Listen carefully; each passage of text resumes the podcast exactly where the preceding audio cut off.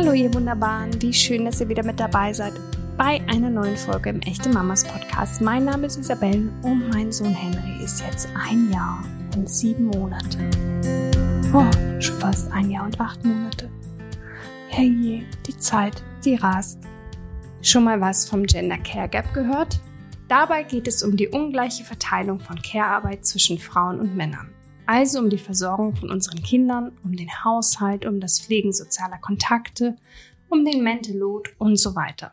Bedeutet, auch wenn ihr vielleicht von der Begrifflichkeit des Gender Care Gaps noch nichts gehört habt, kennt ihr die Thematik ja vielleicht trotzdem ganz gut. Denn in den meisten Familien findet die ungerechte Aufgaben- und Rollenverteilung statt. Manchmal ganz gewollt und bewusst, oft leider sehr unbewusst. Und spätestens dann wird der Gender Care Gap zum Problem. Und zwar zu einem großen. Denn wenn wir als Mamas uns um alles kümmern müssen oder zumindest glauben, es zu müssen, dann übersteigt das ziemlich sicher über kurz oder lang unsere Energiereserven. Deshalb habe ich in dieser Folge mit Johanna Fröhlich-Sabata gesprochen. Gemeinsam gehen wir dem Gender Care Gap und seinen Ursachen auf den Grund.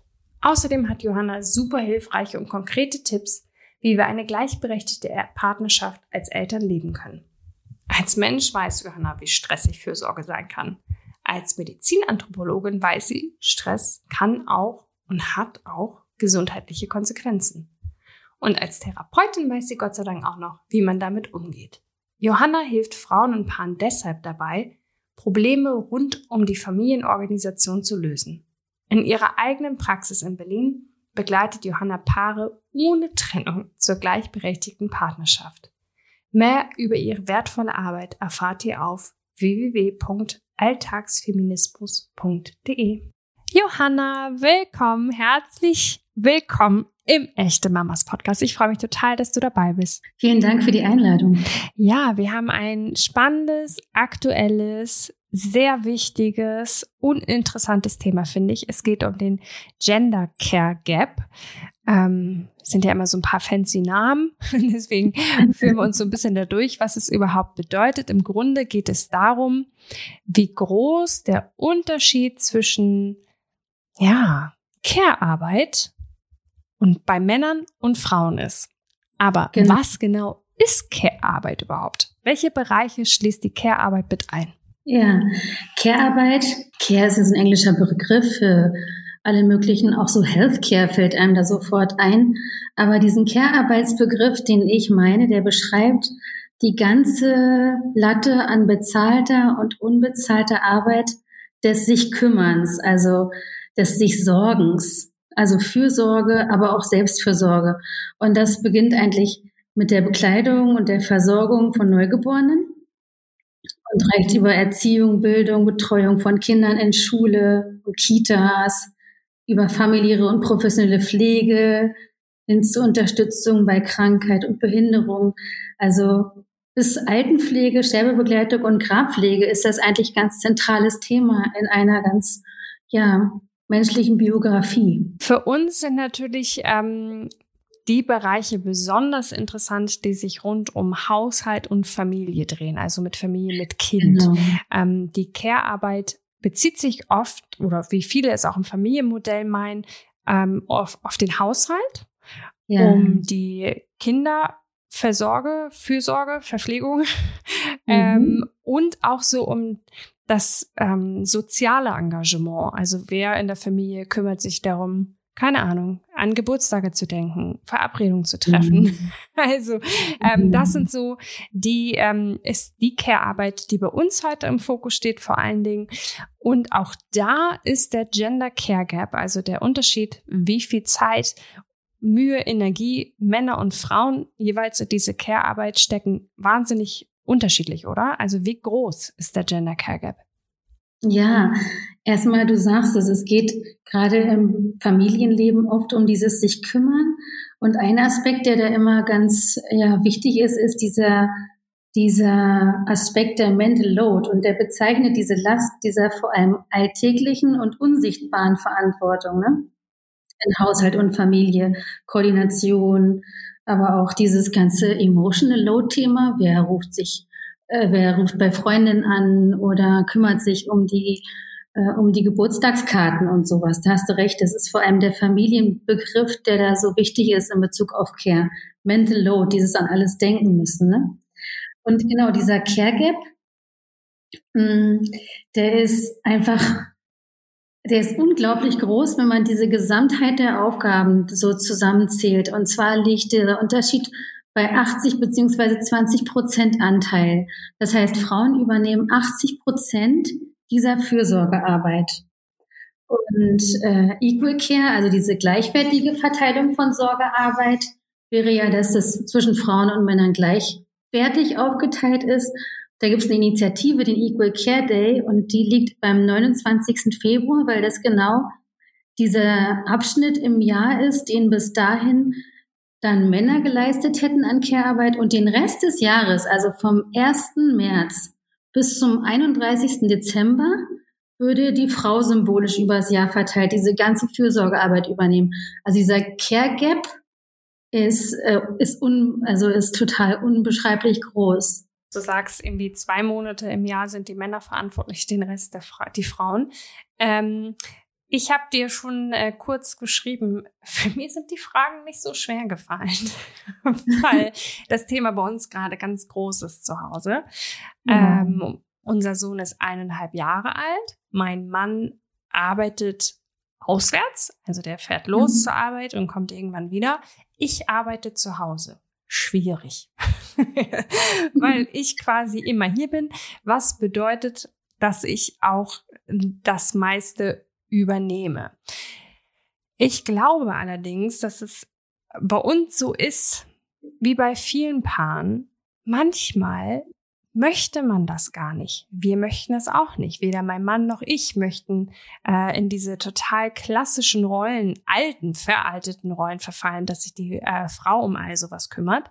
Mhm. Dennoch passiert es. Warum?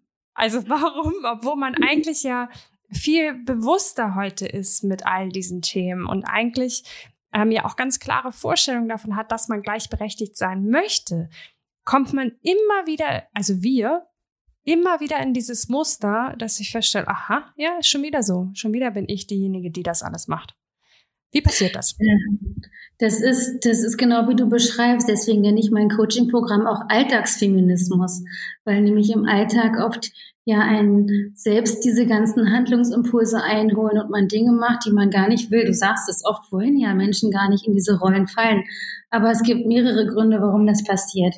Wir haben einmal Vorbilder in unseren eigenen Familien und schon auch, ja, gelernt, dass vor allem Mädchen mit Puppen spielen und diese Fürsorge fast selbstverständlich so, das ist ja gar nicht biologisch, sondern wirklich darin begründet, dass man Jungen mit oft gar nicht erlaubt, mitunter mit Puppen zu spielen. In diesem sich Mädchen und Jungen so unterschiedlich heranerziehen, äh, scheint es dann so fast automatisch, als würde dieses ganze sich sorgen und sich kümmern in das ganze Aufgabenfeld der Frauen fallen. Weißt du, was ich meine? Mhm. Ganz früh los. Und das wird begünstigt durch Gender Marketing, also es gibt alles in rosa und hellblau. Und dann sind es zufällig die Mädchen, die immer Prinzessin spielen oder Küche und so. Und die Jungen, die dann äh, diese ganzen technischen MINT-Spiele bekommen und irgendwelche Steine züchten oder irgendwelche Dinge machen, die dann wirklich ja mehr doch was mit proaktives Piraten sein und nicht so sehr mit diesem weichen Fürsorglichen zu tun haben. Ne? Also Gender Marketing und dann kommt es dazu, dass die Berufswahl, die später getroffen wird, genderspezifisch verläuft, aufgrund unserer Geschichte, ja. Und dann übernimmt ja die Frau auch wieder, als sei es fast automatisch, eher so Berufe wie Lehrerin oder Erzieherin, also gerade die Berufe, von denen man so sagt, das sind so klassische Frauenberufe, die sind oft im Care-Bereich verortet, ne? Und politisch ist es so, dass die Rahmenbedingungen so sind, dass zum Beispiel dieser Begriff Vätermonate, ne, die Elternzeit ja auch gar nicht gerecht aufgeteilt ist zwischen Männern und Frauen. Und da ist das ganz große Problem, da geht's nämlich los. Man spricht oft von dieser Retraditionalisierung nach Geburt des ersten Kindes. Das klingt total technisch, aber das meint eigentlich, dass wenn ein Kind geboren wird, vorher ist der Unterschied in der Fürsorge, ja gut, Frauen übernehmen ein bisschen mehr Care-Arbeit und Hausarbeit, bevor die Kinder kommen.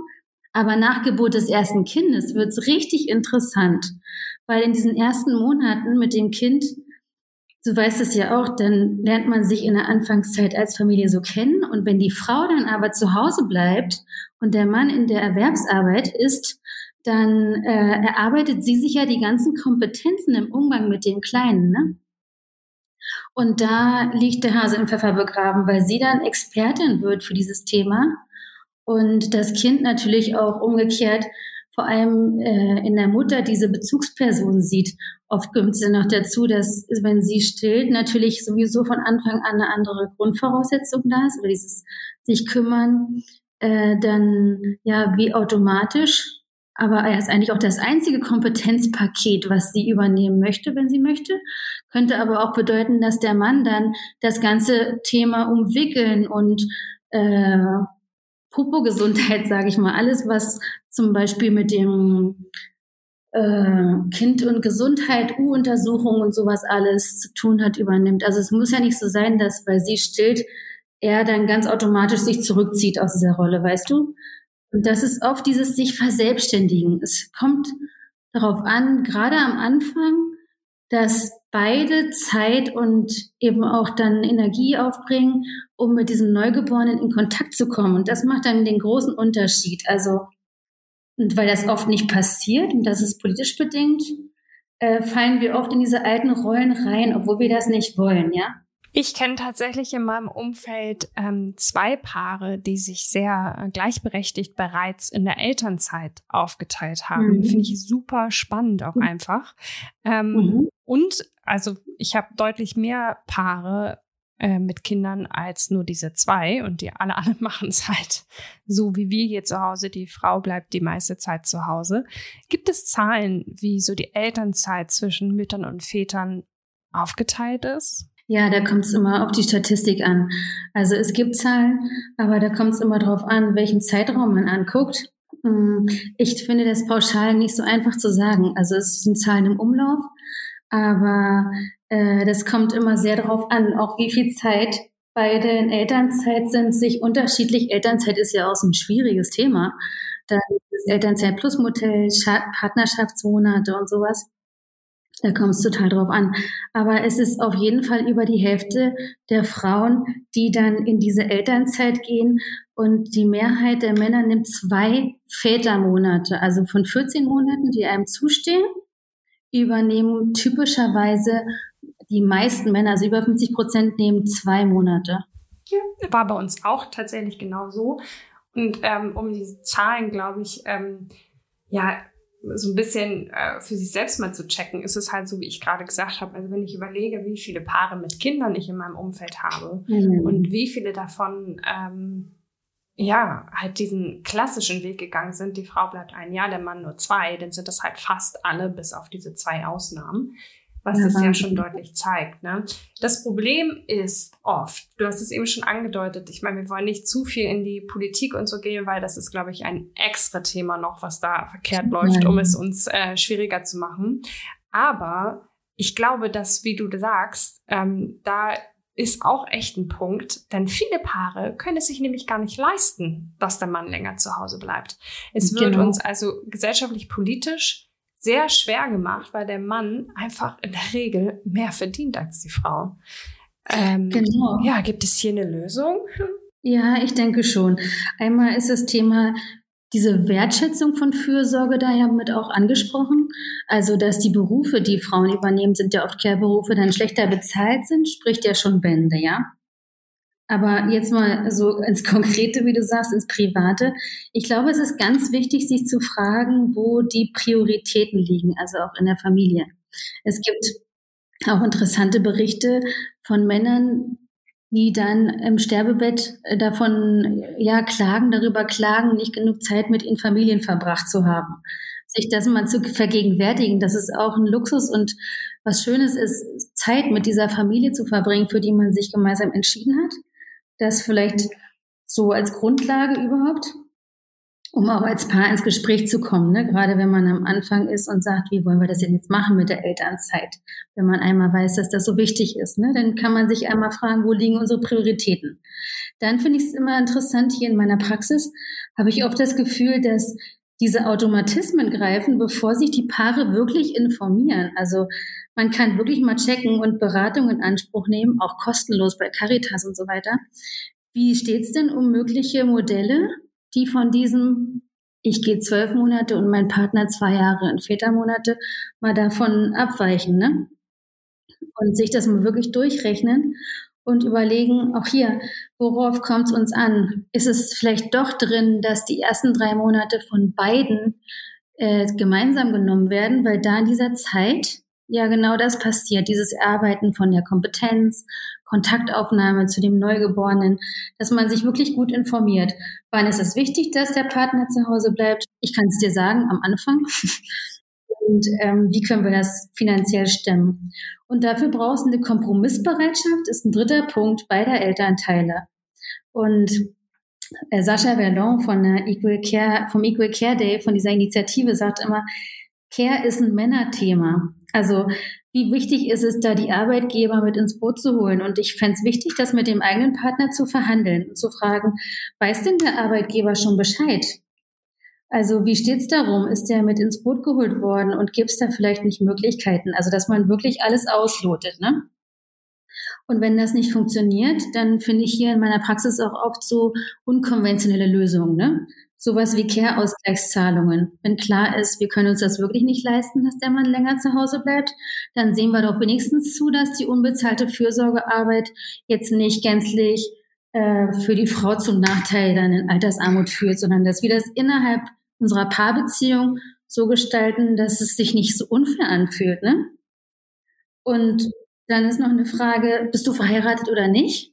Weil dann ist dieses ganze Thema Ehegattensplitting auch noch ein Punkt und dann kann man sehen, das ist so, dass man in den unterschiedlichen Steuerklassen ja ja dann unterschiedliche Vorzüge hat und in diesem klassischen Modell profitiert der Mann von dieser ja von der unbezahlt arbeitenden Frau und kriegt äh, einen Steuervorteil und da kann man sich als Paar auch fragen, wie wollen wir damit umgehen? Bleibt der jetzt auf dem Konto des Mannes liegen oder teilen wir uns das auf?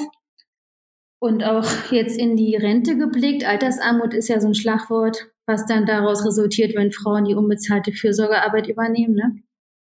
Es gibt die Möglichkeit, sich Rentenpunkte übertragen zu lassen oder auch die private Rentenversicherung der Frau als Mann zu übernehmen. Also, dass man sich wirklich überlegt, was hat denn das eigentlich für Konsequenzen, wenn der Mann jetzt, weil es nicht anders geht, die Erwerbsarbeit übernimmt und die Frau zu Hause bleibt. Und dann versucht man vor allem auch individuelle Lösungen zu finden. Es muss ja zu der Familie passen, deswegen gibt es jetzt kein Patentrezept. Aber du siehst schon, es gibt so Punkte, an die man ran kann und in, an die es dann auch wirklich geht, ins Gespräch zu gehen. Also das finde ich ganz spannend. Ja, weil also auf den ersten äh, Blick mag das halt unromantisch klingen. Ne? Also die Frau irgendwie kümmert sich das ums Kind und der Mann guckt irgendwie, ob er das irgendwie tatsächlich finanziell ausgleicht. Aber es geht natürlich um auch eine, also eine Form von Sicherheit für was es mit der Frau später, wenn sie halt mal in die Rente eintritt oder auch, was man sich natürlich nicht wünscht, wenn eine Trennung einfach ansteht. Aber es geht ja auch um Wertschätzung, ne, um das Honorieren dieser Care-Arbeit, weil ich glaube, das ist auch äh, für viele äh, Mamas, die zu Hause sind viel und echt viel schuften und am Abend total mhm. kaputt sind, ähm, ist das oft der Knackpunkt, dass sie das Gefühl haben, es wird gar nicht gesehen, was ich hier alles tue, an wie viele Dinge ich so denken muss. Ähm, mhm. Angefangen von Arzttermine machen, gucken, dass das Kind neue Klamotten hat, überlegen, was man den ganzen Tag isst. Also es ist ja einfach so viel los den ganzen Tag. Das, ähm, ist, das ist, wirklich der Cue, die ist unsichtbar. Ja, Diese Kernwelt ja. hört nie auf und ist unsichtbar. Du sagst es. Und ich glaube, wir haben ja schon ein paar ähm, Punkte angesprochen, warum es sein kann, dass man in diese klassischen Rollen verfällt. Ich glaube, ganz unabhängig davon, ähm, ob klassisch oder nicht, also auch wenn mhm. der Papa nach Hause, äh, zu Hause bleibt, oft wird vorausgesetzt, egal wer zu Hause bleibt, also ob Mama oder Papa, der, der zu Hause ist und sich ums Kind kümmert, übernimmt auch die Arbeit im Haushalt, weil man ist ja zu Hause. ähm, mhm. Was stimmt an dieser Erwartung nicht? ich glaube, das ist ein, es gibt wie so ein, ja, so verfallen in Extreme fast, ja. Ich fände es wichtig, an der Stelle nochmal zu sagen, dass man die Financial Load, wenn wir jetzt die ganze Zeit über diese unsichtbare Mental Load sprechen, dass man diese Financial Load nicht unterschätzt. Es geht darum, beides für gleichwertig und gleich wichtig für die Familie anzuerkennen. Und oft passiert das mit der Care-Arbeit nicht und dann wird es wie selbstverständlich genommen, weil es am Ende keine, genau, keine objektive Zahl auf dem Konto gibt, ja, sondern ein gesundes Kind oder eine gesunde Familie. Aber du sagst es, also beide Aufgabenfelder sind super wichtig. Und schwierig ist hier, wenn es Geld ins Spiel kommt, dass es eine Abhängigkeit bedeutet oder eine Unabhängigkeit bedeutet für die Person, die diese Erwerbsarbeit aufbringt. Mm, ich glaube, es ist wichtig, diese beiden Arbeiten wertzuschätzen und da, also so einfach es klingt, aber da macht es einen großen Unterschied, sich das als Familie mal zu vergegenwärtigen und zu sagen, okay, wir ritualisieren jetzt dieses Danke vom Essen in der Familie weil wir anerkennen, dass es total wichtig ist, dass hier jemand ist, der zu Hause ist und diese Essensvorbereitung übernimmt und alles, was da dran hängt.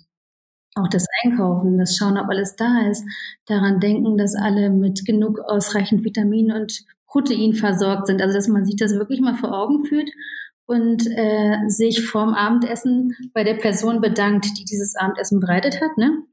Klingt ein bisschen esoterisch, meine ich aber gar nicht so. Aber das so mit ins ins Leben zu holen, dieses Danke und die Anerkennung würde bei vielen auch schon großen Unterschied machen. Das sehe ich hier in der Praxis. Es klingt so einfach, aber das macht für viele dann schon einen großen Unterschied. Und wichtig ist ja und das Ziel, dass man die Freiheit hat, Fürsorge zu übernehmen oder in Erwerbsarbeit zu gehen. Und es ist toll, wenn die Person, die die Fürsorge übernimmt, eine ernsthafte Möglichkeit bekommt. Also egal ob Mann oder Frau, du sagst es, ne?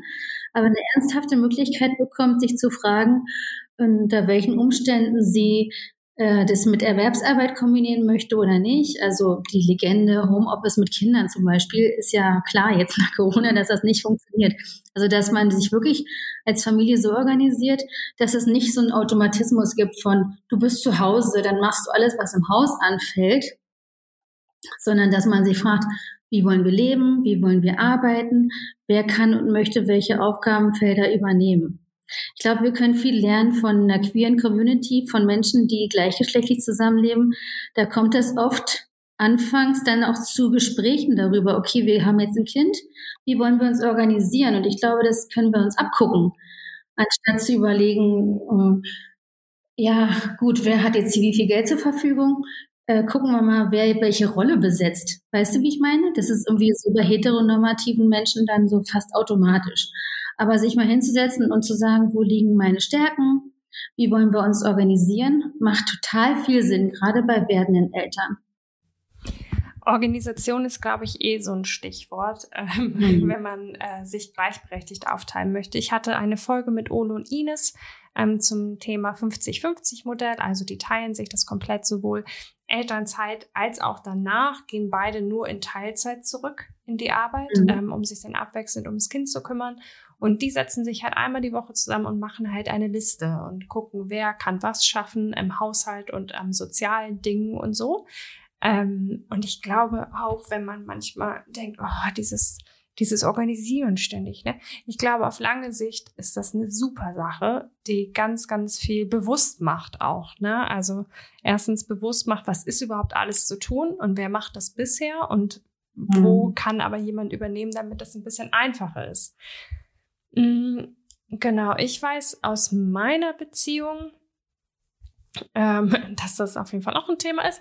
Ähm, aber wir haben das halt auch, dass wir als Eltern beide sehr, sehr ausgelastet sind. Also, um kurz mal zu umreißen, mein Mann ist täglich so ungefähr zehn Stunden für die Arbeit aus dem Haus, ähm, während ich mich ums äh, Kind kümmere und Haushalt und so. Und dann kommt er nach Hause und dann übernimmt er unseren Sohn dann halt aber auch nur noch so für zwei Stunden, dann ist schon wieder gemeinsames Abendessen, dann bringt er ihn ins Bett, während ich arbeite. Mhm. So, es ist überhaupt nicht so, dass mein Mann keine Bereitschaft zeigt, ähm, sich, ja, dass wir das hier noch so ein bisschen von der Care-Arbeit ein bisschen ähm, gleichberechtigter aufteilen. Aber mhm. es ist irgendwie keine Zeit da. er hat gar nicht so richtig eine Möglichkeit. Was kann man tun, wenn man merkt, okay, also egal wie man es wie man's dreht und wendet, irgendwie genau. kriegt man es hier nicht gleichberechtigt hin. Was machen? Ja, erstmal finde ich richtig gut, was du sagst. Mit Kind ist dann irgendwann Zeit die neue Währung. Das ist wirklich so. Du sagst ja auch, ihr seid beide voll ausgelastet und wir sprechen ja jetzt hier in deinem Podcast. Also die Financial Load liegt ja bei euch beiden. Und dieses, dann kommt der Partner nach Hause und kann etwas abnehmen, suggeriert irgendwie in diesem Helfen-Begriff, dass du die Hauptverantwortung oder die Person, die zu Hause bleibt, die Hauptverantwortung für die Dinge des Alltags, den Haushalt und die Kinder hat.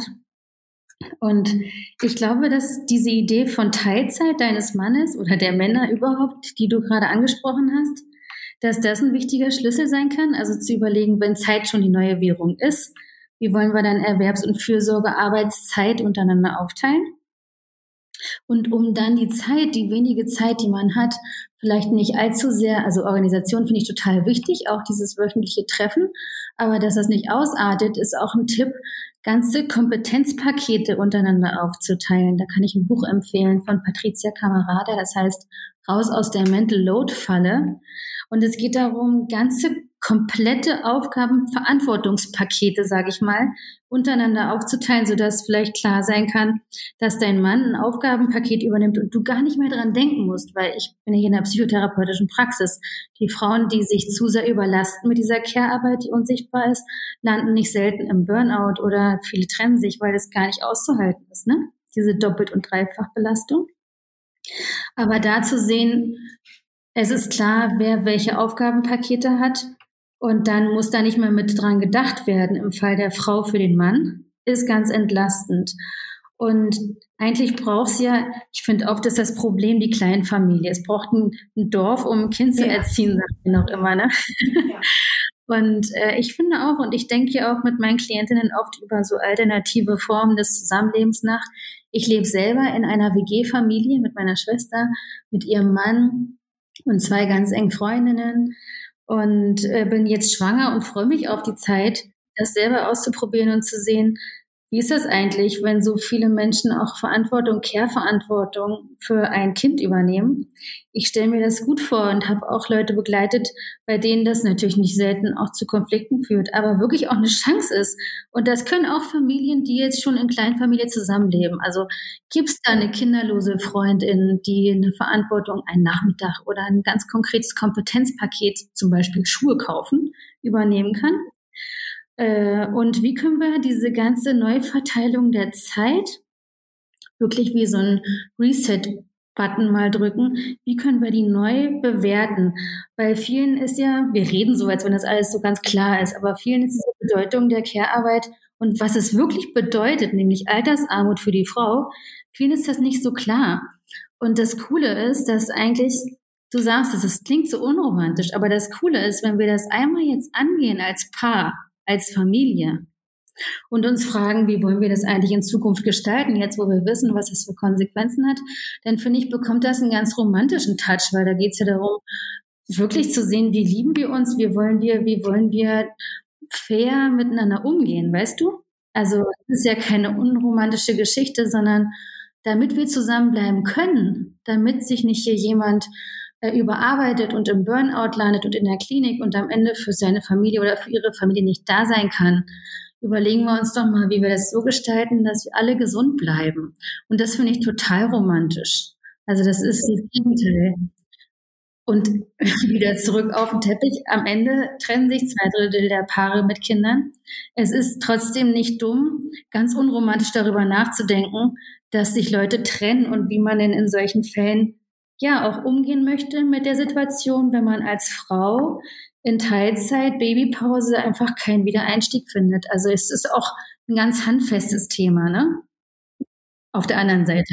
Es hat einen romantischen Aspekt, aber es ist auch ähm, blauäugig zu sagen, dass man sich damit lieber nicht beschäftigt, weil uns wird das eh nicht betreffen. Ja, total spannend, weil ich finde, ähm, es ist auch wichtig, dass man das einmal ausspricht, dass es wirklich einfach ähm, ja, nicht nur emotional, sondern auch wirklich ja. einfach vom, vom, von der Möglichkeit, gut und gesund zu leben, ohne in Altersarmut zu landen, ja.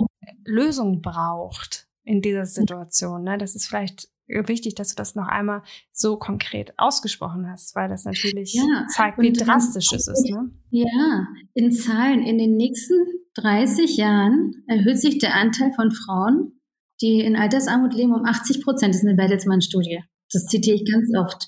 Also nochmal in Zahlen, wie drastisch es eigentlich ist. Und dass es wirklich darum geht, sich das für sich mal auszurechnen, also die Rentenlücke zu ermitteln und zu schauen, wie betrifft mich das eigentlich? Und ähm, finanzielle Abhängigkeit macht auch immer ein Stück weit emotional abhängig. Und da geht es ja auch darum, wie wollen wir denn leben? Ist doch viel cooler, wenn man sich immer wieder füreinander entscheiden darf und eben nicht abhängig ist, sondern sich wirklich immer und jeden Tag aufs Neue für diesen Mann entscheidet, ja, im klassischen Fall. Und äh, dann die Beziehung eine ganz andere Dynamik hat, ja, als wenn man weiß, auch wenn ich hier bleiben will, irgendeines Tages könnte sich das ändern und ich könnte gar nicht gehen. Ja, ich glaube, es ist deshalb wichtig, dass wir das jetzt einfach nochmal so konkret auch angesprochen haben. Wichtig, dass man gesagt hat, redet miteinander, findet Lösungen. Je unromantischer sie vielleicht auch klingen müssen, äh, könnten, umso wichtiger könnte es vielleicht sein und sich am Ende dann doch in Romantik verwandeln. Ähm, ich finde auch, also mein Tipp wäre auch, unbedingt lernen, um Hilfe zu bitten. Also ich, mhm. ähm, bei uns in der Situation ist es, wie gesagt, so, wir geben beide, was wir können und das reicht halt trotzdem einfach nicht von der Zeit. Ähm, und deswegen holen wir uns ein Dorf an die Seite und die Großeltern sind halt da und dann frage ich auch ganz konkret, kommt ihr vorbei, damit ich arbeiten kann? Also einfach schon ähm, sagen, ihr seid nicht da, damit ich mich um euch kümmere, wie ihr als Familie zusammensitzt, sondern ihr nehmt mir in dieser Zeit einfach meinen Sohn äh, liebevoll ab, damit ich einfach ein bisschen arbeiten kann. Das mhm. ist äh, eine sehr wichtige Sache, finde ich. Also um Hilfe bitten können und sich dafür mhm. nicht, ähm, ja, nicht schlechtes Gewissen zu haben oder zu schämen oder sich nicht zu trauen. Ja. Ähm, denn wir haben es eben, du hast es schon gesagt, Burnout kann eine Folge sein. Wir haben über die finanzielle Folge gesprochen. Wir haben gesagt, karrieretechnisch ist es ein bisschen schwierig, vielleicht wieder mhm. einzukommen. Aber kannst du noch mal sagen, so mental, emotional, was können oder was erlebst du als so die häufigsten Folgen des Gender Care Gap für uns Frauen? Ja, das Traurigste neben allem, was du gerade schon auch angesprochen hast, ist zu sehen, wie der Selbstwert darunter leidet. Also dadurch, dass wir in dieser Gesellschaft leben und alles sich an Geld bemisst und diese Fürsorgearbeit aber jetzt kein Geld einfährt, ja, kommt es oft zu so einem Selbstwertknick.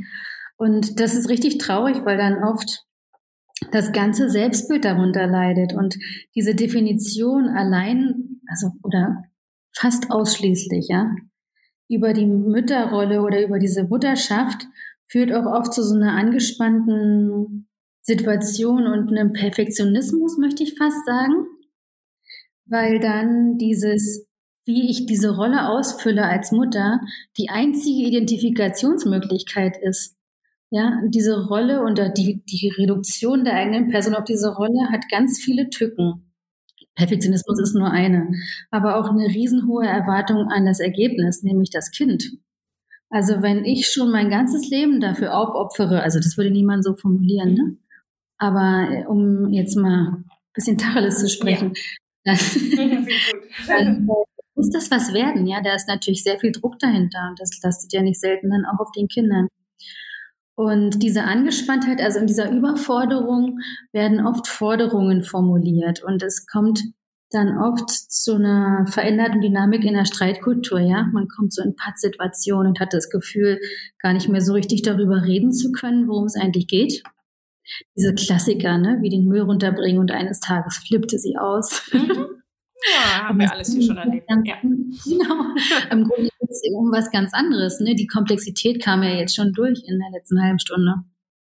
Und nicht genau zu wissen, was eigentlich los ist. Und ich bin noch gerne Mutter und so in dieser, in diesem Nebel stehend, ist es ganz äh, wichtig für Frauen, wie du sagst, Hilfe sich zu holen, auch professionelle Hilfe sich zu holen und zu sehen, du bist nicht allein und es gibt politische Rahmenbedingungen, die daran schuld sind. Also sich nicht auch noch selber die Verantwortung dafür rüber zu helfen, dass man jetzt, ja, man hat sich jetzt für dieses Kind entschieden, jetzt müssen wir die Suppe auslöffeln, so nach dem Motto. So ist es nicht. Es gibt so Dynamiken, die sind uralt, so alt wie das Patriarchat. und die führen dazu, dass sich Frauen dann oft noch so super verantwortlich dafür fühlen und sich schuldig fühlen. Und jetzt kommt's.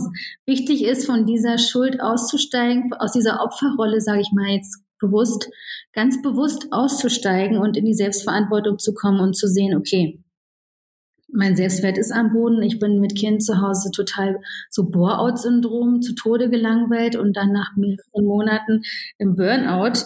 Also dafür ist es wichtig, dann Verantwortung zu übernehmen. Und das kann niemand außer die Person, die davon betroffen ist. Ich finde wichtig auch den Aspekt, also bei mir ist es eine etwas andere Situation, weil ich ja parallel arbeite, auch schon seitdem mein Sohn ähm, ein Monat mhm. alt ist. Ähm, deswegen habe ich diesen Aspekt, dass ich halt finanziell quasi nicht ähm, selbstständig bin, den habe ich ja nicht. Ich glaube, haben natürlich, also diese meine Variante gibt es natürlich auch häufig.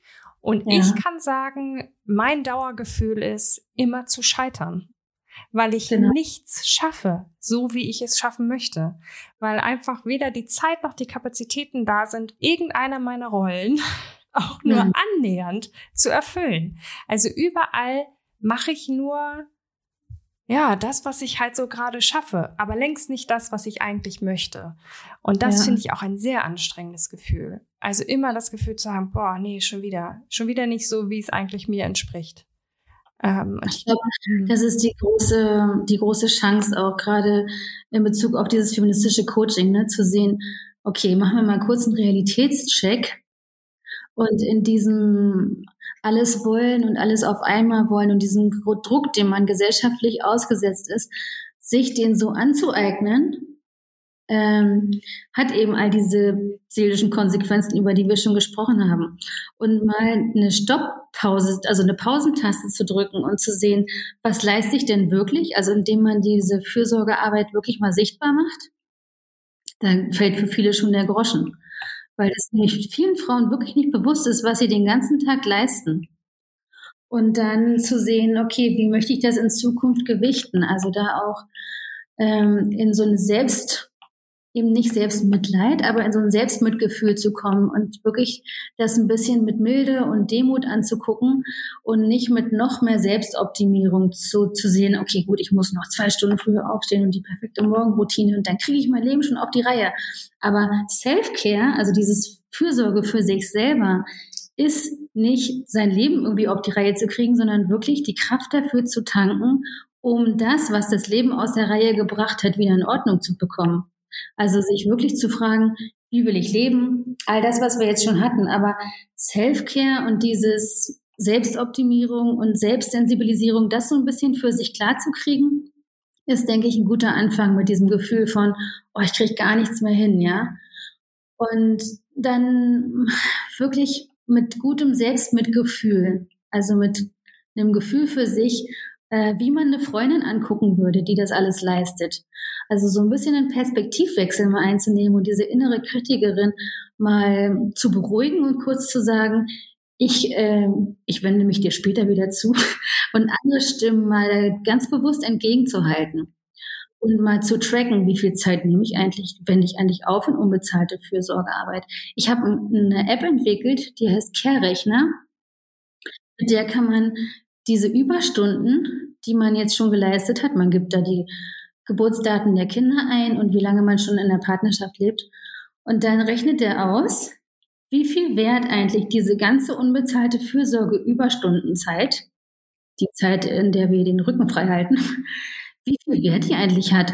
Und wenn man, wenn man das macht, sollte man sich wirklich äh, eine Runde hinsetzen vorher und meditieren, weil man wird dann ja, man wird sich dessen gewahr, man könnte jetzt eine kleine Eigentumswohnung besitzen, ja, wenn man da den Mindestlohn ansetzt. Es ist einfach unglaublich viel Zeit, ne? Und da den Wert dieser eigenen Care-Arbeit zu erkennen, den Wert der emotionalen Arbeit anzuerkennen, der oft auch auf den Frauenschultern lastet und auch den Wert dieser Financial Load, dieser Erwerbsarbeit nicht abzuschätzen, sondern zu sehen, was braucht es denn alles, damit wir gesund bleiben. Dass man das in Balance kriegt, ist, glaube ich, ganz ganz ein guter Anfang, um da mit mehr Selbstmitgefühl auch dem Partner gegenüber dann ein gutes Gespräch zu beginnen darüber, wie man sich zum Beispiel neu organisiert. Das finde ich ähm, noch ein gutes Stichwort. Also ich finde alles gut, was du sagst. Ich saug das gerade ganz äh, dankbar auf. Aber ähm, ein Gespräch anzufangen über dieses Thema finde ich auch sehr, sehr gut. Also wir sind hier zu Hause gerade auch total in Gesprächen. Lange Zeit waren wir nur im, ja, im Streit oder in, in ich sag mal, in Situationen eher. Ähm, ich habe für mich festgestellt, ich finde sehr, sehr schwierig, dass ich, wenn ich als Frau mich aus dieser Rolle bewegen möchte, ähm, mich selbst oft total als nörgelig und ständig unzufrieden empfunden habe und mein Mann auch. Ich glaube, das lag aber durchaus mhm. an meiner Kommunikation. ähm, aber ich glaube, das ist auch ein bisschen antrainiert äh, erziehungstechnisch, gesellschaftstechnisch, dass äh, wenn wir auf unser Recht bestehen, auf Recht von, von Gleichheit, sind wir gleich immer sehr anstrengend, wir Frauen, oder werden als solche dargestellt. Wie können wir diesem Gefühl entgegentreten? Ja, du hast schon recht, es ist oft dieses ja Liebsein und Zartsein, was man auch so den Mädchen abverlangt, ne? Erstmal auch den eigenen Mädchen, die man hat, versuchen, nicht dieses Bild auch noch überzuhelfen. Aber die Frage war eine ganz andere. Ich denke, dass es total okay ist, angesichts dieser ganzen Misslage, gesellschaftlich, aber auch in den Familien, ja, reproduziert sich ja wirklich oft. Dass man da wütend und nörgelig ist, dass man sich das eingesteht und sagt, es ist einfach eine Scheiße oder es ist eine blöde Situation oder ich bin unzufrieden und sich das erstmal eingesteht als ersten Schritt und vielleicht die Wut auch mal rauslässt. Also gerade weil das von Mädchen nicht erwartet wird, dass man sich selber, aber als Erwachsene, also indem man in den Wald fährt und mal rausschreit, es mit den FreundInnen bespricht, vielleicht sogar ritualisiert bespricht, also immer wiederkehrend sich so einen Wutabend vornimmt und also richtig auskotzt, entschuldige, ja. Äh, oder im professionellen Setting. Also ich mache das hier auch. Das finde ich ganz wichtig, um diese Wut die stolpert sonst ungefragt in die ganzen Gespräche mit der Partnerschaft, auf diese Wut wirklich mal auch, ja, dass die einen Raum bekommt, weißt du? Und dann im nächsten Schritt ist es dann sehr viel einfacher äh, mit diesem Reden auf Augenhöhe, ja, und die Chance an der Beziehung daran zu wachsen an diesem Thema. Ich nenne das nicht umsonst ohne Trennung zur gleichberechtigten Partnerschaft, weil oft ist die Angst da, okay, es gibt so viel Streit und Wut und Groll um dieses Thema ich habe Angst, mich zu trennen. Wenn ich jetzt auch noch äh, in so ein Feminismus-Coaching gehe, dann trenne ich mich garantiert. Ich meine, aber darum geht's gar nicht. Ne? Es geht darum zu sehen, hey, äh, wie können wir eine Lösung entwickeln? Wie kann ich bei mir selber anfangen? Zum Beispiel dieses Thema, ist es okay, dass ich unzufrieden bin und nörge? Es ist wichtig, die Wut rauszulassen. Danach sich wirklich mal zu fragen, was will ich eigentlich? Also wirklich wieder in diese Erwachsenenrolle zu kommen und zu sehen, gut, das ist die Situation, aber was ist jetzt eigentlich genau das Richtige für mich? 30 Stunden Woche für beide? Wie viel Zeit möchte ich mit dem Kind verbringen?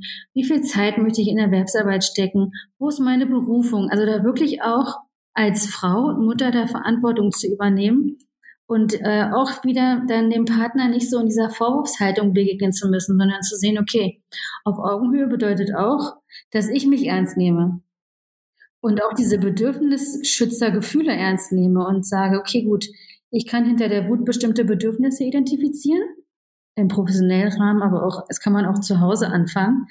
Und ich kann die befriedigen. Also ich übernehme da auch Verantwortung für mein eigenes Leben. Das kann sowieso niemand abnehmen. Und dann ist es sehr viel einfacher. Ich erlebe das hier im Jahrestraining ja. Wenn dann die Partner dazukommen, dann ist es sehr viel einfacher, wenn man sich mit sich vorher beschäftigt hat, dann ins Gespräch zu finden und auch eine Lösung zu finden mit dem Partner, weil es liegt oft nicht am Partner, der sagt, ich will aber gar nicht mit dem Kind sein oder so, sondern der wirklich einmal auch die ganzen Vorbilder hat, der selbst so in Bezug auf Männlichkeit oft auch gar nicht gelernt hat, wie wichtig und wie gut auch Fürsorge tut, auch Selbstfürsorge tut. Diese Financial Load, die auf den Schultern der Männer lastet, ist auch nicht zu unterschätzen. Und sich da dann wieder als Komplizen zu begegnen und nicht so sehr als Gegner, ist der große Clou, weil Feminismus will ja nicht jetzt Frauen an die Macht oder sowas bekommen, sondern will auch eben, dass dieser Unterschied, der gemacht wird zwischen Männern und Frauen und für Männer auch total gesundheitsschädlich ist, dass der aufgehoben wird, dass Männer nicht irgendwie sieben Jahre weniger Lebenserwartung haben, weil sie diese Vollversorgerrolle übernehmen müssen und schuften wie die Verrückten, weißt du? Also, dass man wirklich sieht, wir sitzen hier im selben Boot. Und wir schwimmen auf diesem Meer des Patriarchats und müssen jetzt klarkommen. Aber miteinander wird das was. Wenn wir jetzt hier die Windrichtung bestimmen und unser Segel aufspannen und gucken, wo wir hinwollen, dann wird das was. Das hört sich gut an. Es hört sich gut an, dass das was wird. ich bin da auch sehr sicher. Ich kann von uns noch sagen, uns hilft es sehr, ähm, vielleicht auch einfach mal sich gegenseitig was zu schreiben anstatt das zu sagen. Also es einfach aufzuschreiben und zu übergeben, auch nun ganz äh, modern, digital oder einfach mal händisch. Ähm, und wir sprechen inzwischen in Situationen darüber, die keine Streitsituationen sind. Also wenn alles gut ist, dann spricht einer von uns an, sag mal, wir sollten noch mal über das und das reden. Hilft auch total. Also wenn wir in dem Moment sind, wo wir irgendwie äh, eh so eine Ungleichheit gerade herrscht, haben wir festgestellt, können wir nicht gut darüber reden. Viel, viel besser klappt es, ähm, wenn wir gerade uns sehr zugewandt sind und in einem guten Setting sind. Ja. Und das kann ich. Und sich Zeit dafür einzuräumen. Ja. ja. mache ich mit den Paaren immer so ein Care Counseling, dass die einmal in der Woche sich eine bewusste Zeit nehmen in der Woche zum Beispiel an einem Freitagabend sich eine halbe Stunde Zeit nehmen, dann spricht sie zehn Minuten und er ist still. Er darf nichts sagen, ja. Sie kotzt sich so richtig über die Situation aus oder sagt einfach, wie es ihr gerade geht mit der Kehrsituation, ne? Und dann trennen sich beide für zehn Minuten, dürfen nicht im selben Raum sein und es wird nicht nachbesprochen. Dann kommt man wieder zusammen und dann ist er dran und sie ist still. Also, dass man einfach den anderen auch mal so einen Raum eingesteht, um sich ganz, äh, wie so ganz loszulassen, wo der andere einem nicht ins Wort fällt.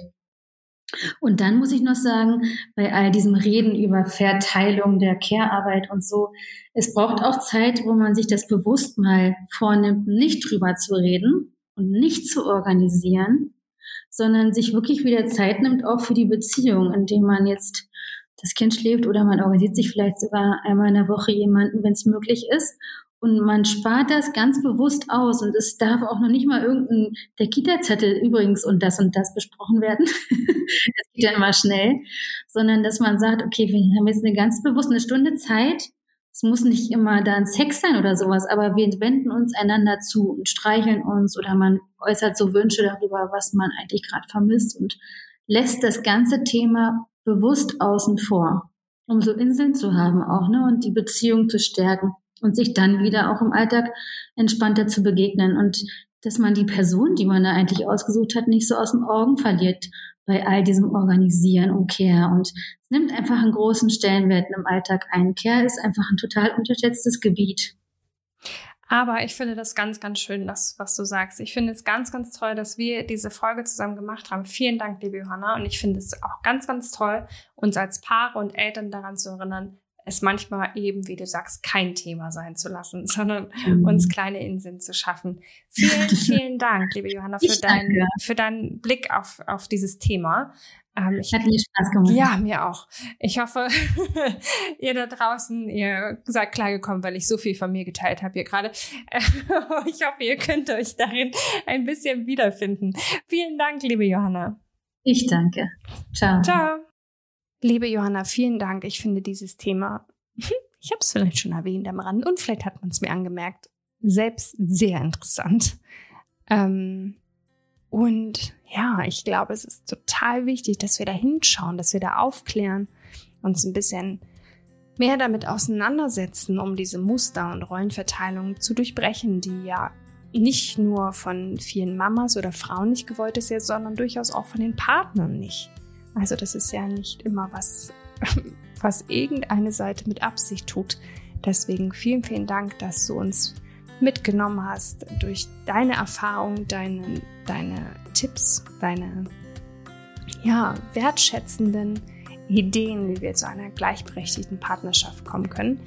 Ich finde es ganz großartig, dass du den Alltagsfeminismus feierst und zelebrierst. Ich bin da total bei dir. Ich freue mich im Übrigen, wenn ihr nächsten Montag auch wieder bei mir seid, denn den Echte Mamas Podcast, den gibt es wöchentlich. Ich freue mich über jeden Support, liken, teilen, kommentieren. Ich konnte es nicht oft genug sagen. Unbedingt abonnieren und dann hören wir uns wieder. Vielen Dank, ihr Wunderbaren.